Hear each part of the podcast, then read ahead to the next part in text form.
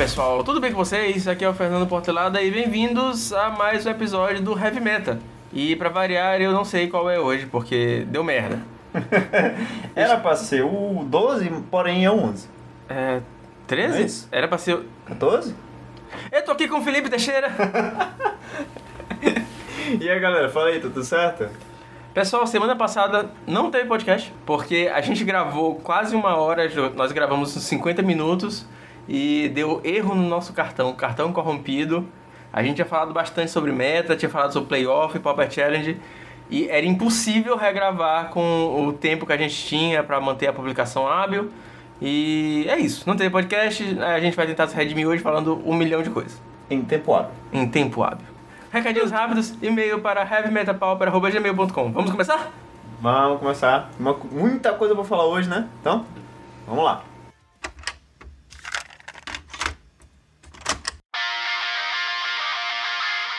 Pauper Challenge 2810, o primeiro campeonato grande pós-ban de Astrolabe. Ah, quem ganhou foi um Burn, surpreendendo. E, e tivemos um top 8 bem diverso. Tivemos um top 8 aí realmente muito diverso, pra dar uma diferenciada do que a gente tava vendo antes, né? Que era algo não tão diverso assim. Mas, a- a- como a gente já tinha falado, depois do ban, provavelmente o que ia rolar e é o que está rolando ainda, seria um retorno ao meta pré-astrolab, pré-inverno. Mas a esperança é que isso não se mantenha. A gente sabe que isso provavelmente teria acontecido nos primeiros dias, mas a esperança é que isso não se mantenha com as cartas que foram inseridas no formato e possivelmente com as que estão por vir, o meta vai ficar diferente. E é isso que a gente espera. Eu tenho dados. E eu falei isso no Twitter e eu falei isso no último podcast, no podcast Perdido, que no Pauper Challenge de 22 do 10, um ano atrás, era um ano quando a gente estava gravando, mas a gente perdeu a gravação, a, a gente teve um top 8 nada diverso. A gente teve um top 8 que foi o primeiro lugar, o R-Scred, segundo lugar, o R-Scred, terceiro lugar, o R-Scred, quarto lugar, o R-Flicker, quinto lugar, Boros Monarca, sexto lugar, o R Control, sétimo lugar, o R Blitz e o oitavo lugar, um Jinhovatron. O que eu quero dizer com isso? A primeira coisa é que eu não pesquisei esse Pauper Challenge específico, porque eu queria provar um ponto, eu só pesquisei um Pauper Challenge que fosse um ano atrás, exatamente de- quando a gente estava gravando, mais ou menos. O Pauper, ele tem um problema inerente chamado Power Level, e isso não tem como mudar. Existem cartas que fogem um pouco desse Power Level. É, exemplo, Gush. Exemplo até Preordain. Preordain é uma carta um pouco mais forte que a média. Sim, Scred. Scred, Scred mesmo. O Delver. O Delver, apesar de estar meio apagado agora, é uma carta que não é como toda carta comum. Uhum. Você, você vai pegar uma edição e não vai ter vários Delver, assim, de power level no meio da edição. Carta custa 1, 3 barra 2 que voa. É absurdo. Costuma ser custo 3, 4 no mínimo. Sim. E o que eu quero dizer com isso é, eventualmente o meta vai se afunilar e vão existir dois ou três decks que vão ser melhores que a maioria. Uma interação seja do, do Tron com o Flicker, do Monarca com, com as pipiras e, e a mecânica de card advantage, ou mesmo, sei lá, um Fire Blast. Não, não vai ser Fire Blast, mas vocês entenderam o ponto. Eventualmente o, o, o meta vai se afunilar e a gente vai continuar pedindo por bans de outra coisa. É, esse é meu ponto. Eu expliquei isso muito melhor no último podcast. Mas. é, por mais que o meta esteja parecendo saudável agora, eu acho que ele vai ser resolvido. E eu acho que a gente vai ter um deck melhor que os outros, melhor que a grande maioria, que tem umas matches mais equilibradas, e dois ou três decks correndo por fora. Esse deck melhor de todos vai ganhar todos os challenges? Vai ganhar todos os campeonatos? Não, Jeskai também não ganhava. Mas ele vai ter uma média, vai ser uma aposta segura. Falando em apostas, a minha aposta para esse deck melhor de todos, assim, o mais safe, é o Boros. Eu acho que o Boros ele pode sobressair. Vai, tem partidas boas contra quase todos os decks. A gente sabe que o Tron é historicamente uma bad match pro Boros, mas o Tron tem muitas fraquezas. Então, eu acredito que nos próximos meses, nas próximas semanas, a gente vai ver o meta se resolvendo novamente. Também acho que é isso, acho que a tendência é realmente o meta ir se afunilando. Agora a galera tá basicamente voltando àquelas listas que estavam rolando antes, que eram as listas mais seguras. Eu acho que inclusive a gente falou disso no último podcast, já esperando que isso fosse acontecer, que as pessoas fossem voltar para essas listas que são seguras. E que quando tivessem tempo durante as semanas para ir testando essas listas novas durante as ligas, inclusive nosso amigo Carves tá desenvolvendo ultimamente, testando nas ligas, uma lista de UB Reanimator. Tá Sim. tendo relativo sucesso. Disse que tá gostando bastante da lista. Inclusive, ficou em 11 nesse último challenge, vai falar mais tarde dele. E a ideia é exatamente essa, que novas listas vão aparecendo com a proporção de que as pessoas vão testando listas novas durante a semana. Mas o que a gente espera para esses primeiros Upper Challenges sejam que sejam as listas já consolidadas no meta pré-ban. É, a gente tá vendo exatamente isso. O Tron, que eu posso falar com um pouquinho mais de propriedade, que é o deck que eu mais jogo e mais estudo sobre, ele voltou basicamente pro que estava acontecendo antes, com exceção de Ephemerate. A galera tá voltando a jogar com o Tron com um pouquinho mais de Ephemerate, que a gente é uma carta que não existia antes, mas que cai muito bem no Tron. É o Tron de Cave of Temptation, Tron de até de Weather the Storm, com um Ephemeratezinho ali fazendo a graça. Continuando sobre o top 8 do 2810, a gente teve o Burn ganhador, Elfos em segundo, o for Cookie, ele é um player conhecido de Elfos, e na última vez que o meta virou uma selva, ele também estava lá ganhando ou ficando muito bem em um challenge, que foi no último ban. Então o cara aproveita o ban pra pegar o seu, seu deckzinho confiável e meter pau em todo mundo. Terceiro lugar foi o Boros Bully, quarto lugar Stomp, quinto lugar Boros Bully, sexto lugar Fog Tron do Adepto Terra, sétimo lugar UB Teachings e oitavo lugar o Rip and Tron do Paulo BR, né? Paulo Cabral. Cabral. Esqueci de falar que o terceiro lugar do Boros Bully foi do Carves. Carves estava destruindo com esse Boros Bully. Parar aqui um pouco para aproveitar e parabenizar, né? Tivemos dois BR, dois brasileiros no top 8 do Pauper Challenge, que é muito bom. E se a gente expandir um pouquinho mais, temos mais um no top 16, que foi o Alexandre Weber, que ficou em 14 também com uma lista de Boros Bully. Então, brasileiros representando aí no meta pós-ban. Uma coisa que a gente tá tendo dificuldade em ver é o R-Scred.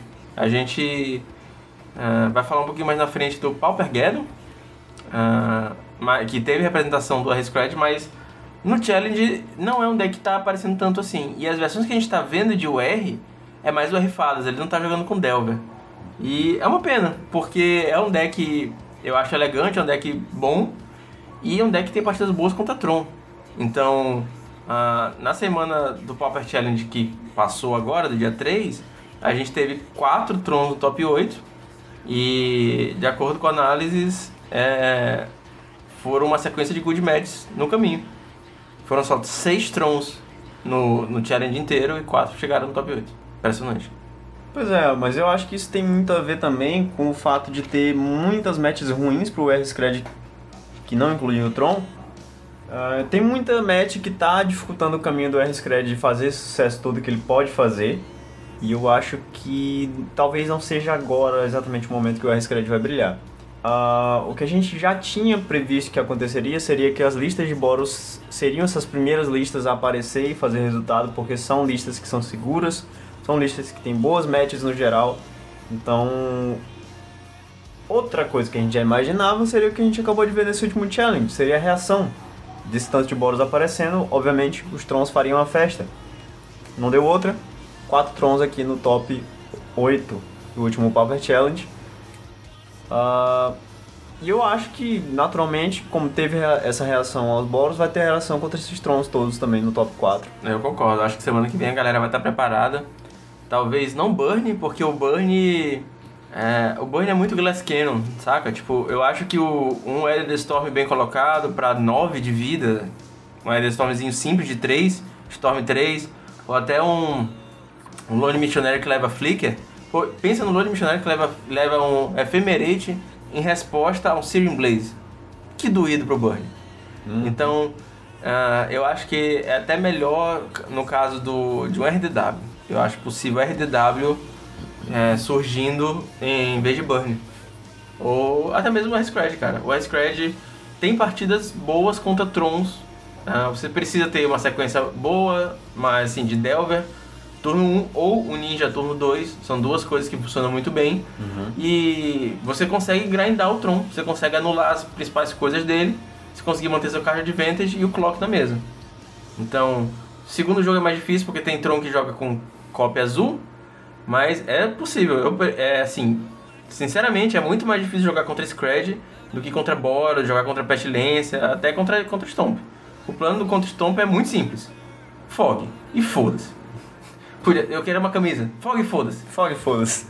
É, mas é, contra o R-Scred não, porque o cara tem muita cantrip, tem muita anulação, o ninja te batendo é, é muito complicado, você vai ficar atrás no card de Vantage com certeza. Então, eu acho o R-Scred uma resposta boa. É uma resposta boa. Mas vamos ver como é que esse meta vai se desenvolver, né? A gente viu aqui nesse top 8 também é, decks como BW Pestilência e Boros Bully, então não tá exatamente um meta favorável ainda, além, claro, do Finish, né? Também não é uma match fácil pro R-Scred. É, então não tá exatamente um meta favorável pro R-Scred aparecer e dominar como ele estava dominando algum tempo atrás. Mas vamos ver, né? Ah, tem algumas possibilidades que a galera tá estudando de, de ver o R-Scred diferente.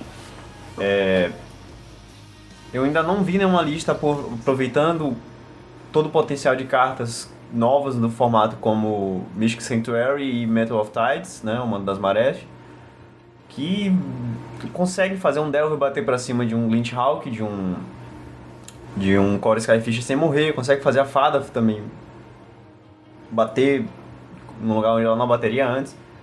E além, claro, da, da recorrência de, de mágicas que o Santuário Místico oferece.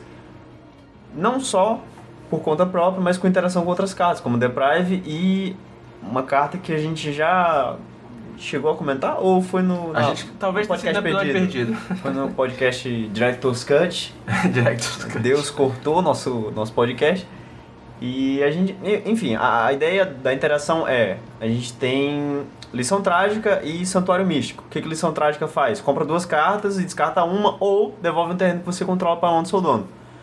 Você devolve Mystic Sanctuary, baixa o Mystic Sanctuary de novo, com trigger você joga o draw para o topo do deck e faz esse loop de draw. Então tem uma certa recorrência de carga de vantage que essa, essa, essa interação aí pode explorar. E eu acho que eu ainda não vi uma lista utilizando isso com como deveria. Eu não sei se as listas já tentaram utilizar e não, não, não apareceram nos resultados ou se simplesmente ainda não resolveram testar. Inclusive, falando de Man of Tides e Delver, e eu acho inclusive que uma, uma, uma Shell Mono Blue, Mono Blue Delver, Mono Bluezinho Mezel, com Man of Tides e esse loopzinho de draw. Outro que funciona bem é o Deprive, que é um counterspell que você devolve um terreno.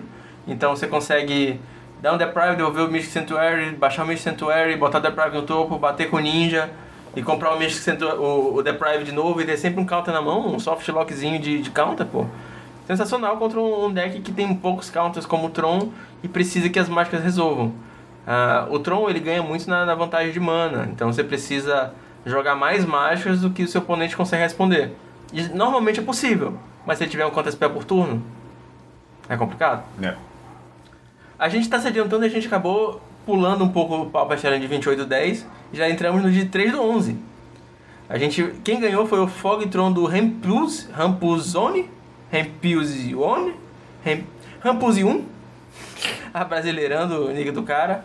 E como a gente falou mais cedo, teve, tiveram quatro, quatro trons nesse, nesse top 8. O segundo lugar foi um Affinity. O terceiro lugar foi um BW Pestilência.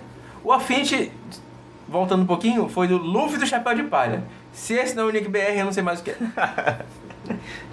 Inclusive, muito bem escolhido esse nome aí, o cara é fã de One Piece. Se você não leu One Piece, leia. Se você não assistiu One Piece, eu entendo que você não assistiu, porque é muito grande. É Isso aí. Depois do BW no terceiro lugar, infelizmente não foi do Amoras.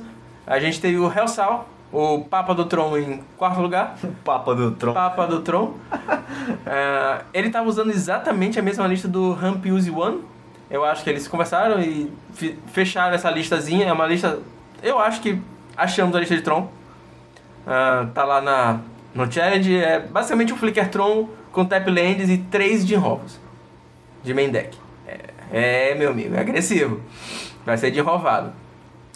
Em quinto lugar a gente teve o Entropy, que a lista de Tron dele é um pouco diferente. Ele não usa tap lands e usa quatro cinetes. Não tem mais ninguém usando cinetes. Ah, o Rampuse e o Hellsol não estão usando cinetes. O Entropy tá. Em sexto lugar tivemos o Not Good com Boros Bully. Em sétimo lugar, Lodge Egg com o Fogtron, o Fogtron que tá usando o Rolling Thunder, é o único que tá usando o Rolling Thunder. E em oitavo lugar tivemos um Burn.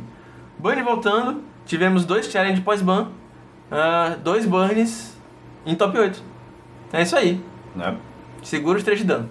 Antes da gente falar um pouquinho de lista, e vai ser bem rápido, prometo, uh, porque a gente está comentando muita coisa hoje, dois, dois challengezinhos. A gente tem que falar do Paupergeddon. Paupergeddon é um dos principais campeonatos Pauper físicos do mundo. Ele ocorre na Itália, em várias cidades, em Milão, em Roma. E Veneza? Estou errado? É Veneza? Não sei. Mas tem uma terceira cidade. Ou não. Mas essa semana a gente teve o Paupergeddon. No momento da gravação ainda não temos listas. Ah, ainda não saíram lá no, no site do Galactus, que é basicamente o, a Liga Médica Italiana. Mas a gente tem o top 8. Quem ganhou foi o R-Scred em cima de um deck de elfos. Nós tivemos dois elfos. Tivemos dois R-Screds. Um o Bealchemy, um Esper Famílias, que eu tô bem curioso pra ver essa lista. Como é que ela tá rodando depois de, do Banho Astrolábio. Um Boros Monarca e um Tron. Eu assisti o jogo desse Tron e é um Tron... Fog Tron tem Rolling Thunder até. Eu vi ele jogando contra o Scred, inclusive ele ganhou. Uma partida boa, demorada, como é, tem que ser. Uhum. Então, o Papergeddon e outros grandes campeonatos, como a gente teve já MCQ e etc., mostram que, de fato, o meta IRL é diferente do, do Challenge. E é muito bom ver isso. Uhum, sem dúvida. Ver um pouquinho de variação, ver um pouquinho de. Bom, o que a gente está acostumado a ver né, nos resultados online é sempre bom. E e sempre chama atenção, na verdade, né? Porque tu imaginarias que o Pauper Challenge seria grande referência e reflexão do que é o Magic do Pauper atual, mas não é, acaba sendo diferente, né? Sim. Eu acho que a lógica interna de funcionamento do Pauper Challenge é diferente da do RL. E até fica o recado, se você, assim, não sabe qual deck jogar e...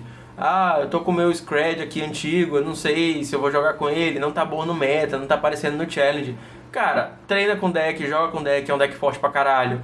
E você vai conseguir ter resultado.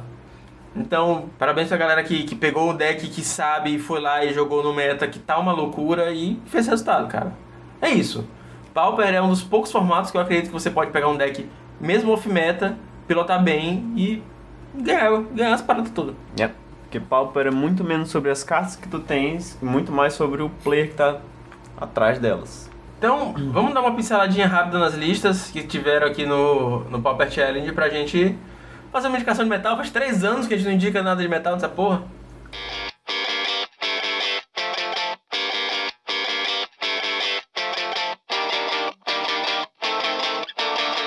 Uh, falando um pouquinho da lista de, das listas de Tron que fizeram bastante resultado, uh, eu acho melhor comentar da, do Rampus e do Hellsong, que basicamente a mesma lista, tiveram algumas coisinhas que mudaram.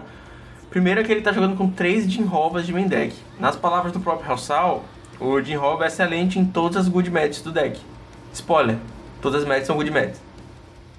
Hellsal é, é foda. Uh, e o deck está bem focado nisso. Você vai fazer um Tron rápido, você vai fazer um Jinrova e você vai flicar o Jinrova. Basicamente é a estratégia do deck. Tá jogando com 4 Stonehold de Dignitary, 3 Moments Peace de main deck também. Então, deck agro tá muito sem vez. E uma tech interessante é que voltou o Ancient Grudge do side e saiu o Shattering Pulse.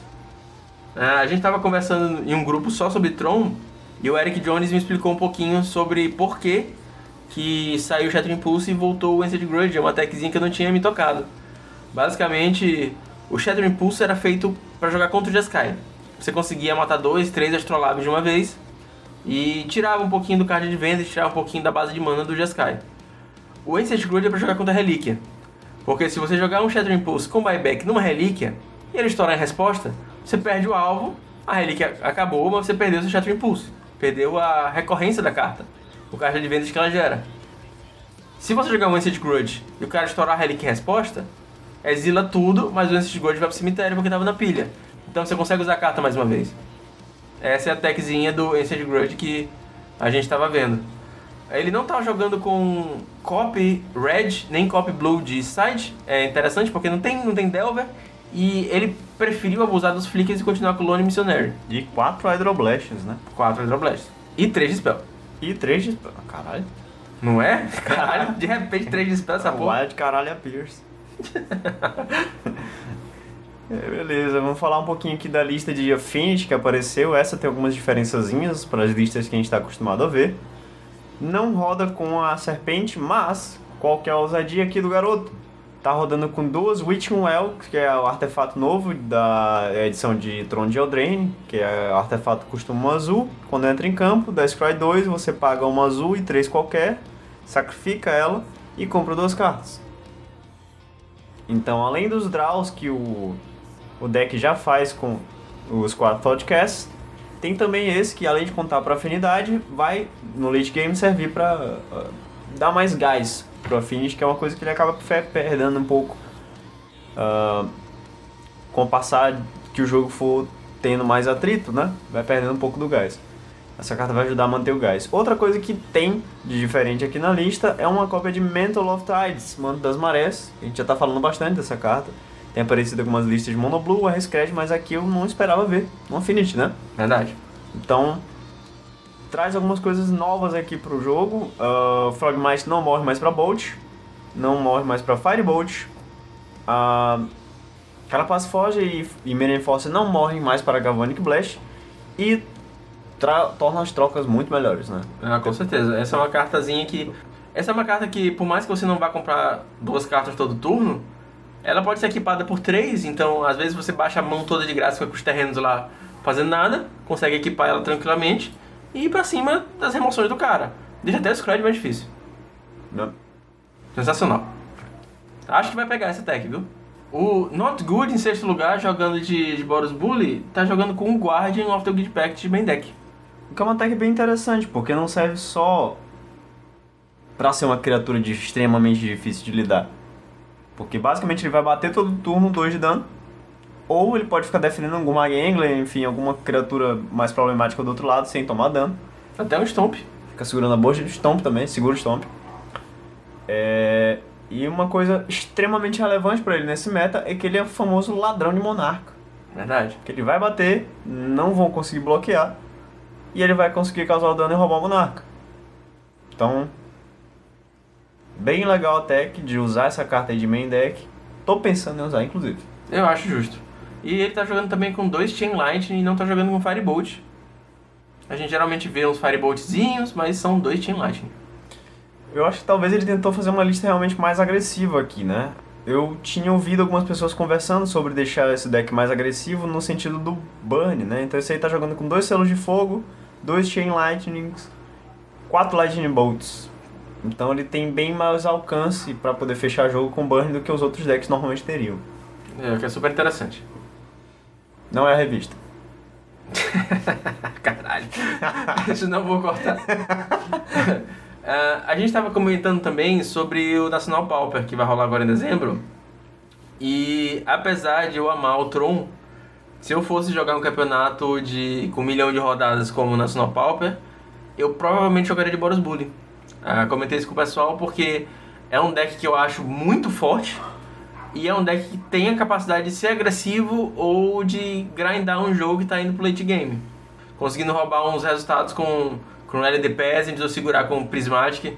Então eu acho que vai ter bastante Boros Bully nesse campeonato, saca? O Boros Monarca também é muito lento, pode, a pessoa pode empatar muitos jogos, perder de 1 a 0 não conseguir virar. Então. E o Tron também. O Tron também é muito cansativo jogar 8 rodadas de, de Tron. Se eu fosse pro Nacional Pauper, eu acho que provavelmente eu iria de Boros Monarca, cara. O jeito que eu costumo jogar de Boros Monarca ultimamente tem sido mais agressivo. Então eu não tenho levado tanto pro late game. E eu acho que é um deck que tem boas matches contra a maioria dos decks do field. Né?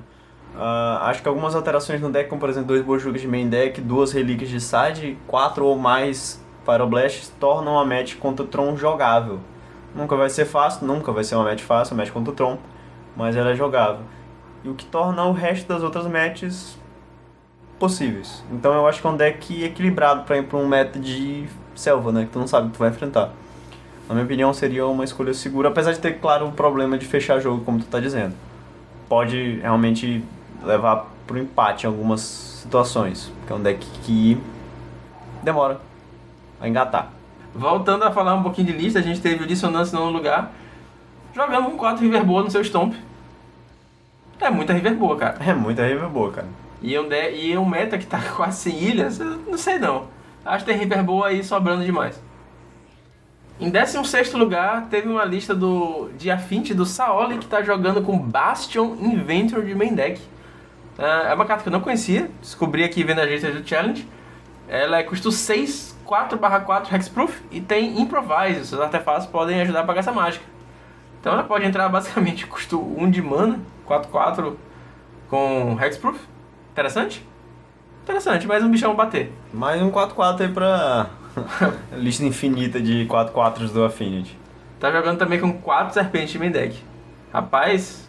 E interessante é que ele tá usando 3 uh, bússolas do navegante para poder fazer essas coisas de azul. Exato. Rodar, né? Tem muito azul no deck, eu acho que imagino que seja exatamente para isso. A coisa mais interessante que eu achei que foi os preordem. E além dos preordem, tem duas relíquias de progênito de main deck. Bicho, a gente vai baixando essa, essa tá lista, lista tá e é só surpresas. Você olhou, baixou em venda, de repente, caralho, tem Navigation Compass. Tem preordem no Affinity. Preordem é isso. no Affinity. Tem que banir o preordem.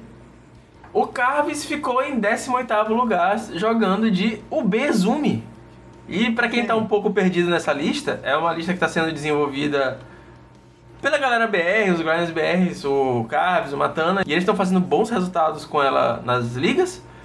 E basicamente é um UB Control, com aspas, um B mid-range, que joga com 4 Exhumed e 4 Stripped Riverwinder. A Croba. A Croba s- custa 7, 5, 5 Hexproof, que tem Cycling 1.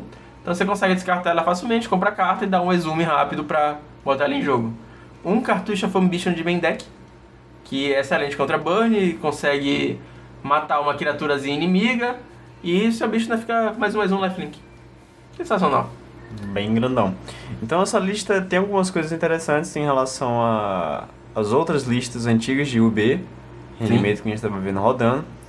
É, essa eu tô usando Deep Analysis, que tem uma interação muito boa com Thought Scar. Então se tu topar ela do teu deck, tu ainda pode usar o flashback dela e comprar duas cartas, pagando 3 de vida e 2 de mana. E é um deck que em muitos sentidos ele acaba lembrando o saudoso Bedelver, né? Tem um pacotezinho de, de cantrips, tem o Algor of Bolas, o Gomag Angler, Agony War. Agony Orb, Echo in the Cage Main Deck, então é, eu acho que tem um feeling parecido, sabe? É uma lista que dá vontade de botar pra rodar. Vamos esperar desenvolvimento, ver o que, que vai acontecer. É. Eu acho que não é a versão final dela, é tipo Freeza, vai só evoluindo.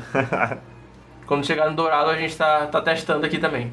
A Moras tirou os Dimir House Guard do seu BW Pestilência. O, o House Guard é uma carta boa pra caralho, porque ela consegue pegar basicamente as cartas-chave do deck com transmutação. Então, vamos também aguardar os dobramentos para saber para onde tá indo o BW Pestilência do Amoras agora. Porque eu tinha achado uma adição sensacional. É isso, vamos falar de metal uma vez na vida? Metal. Felipe fez chifrinhos, é- mas a mídia é só em áudio por enquanto.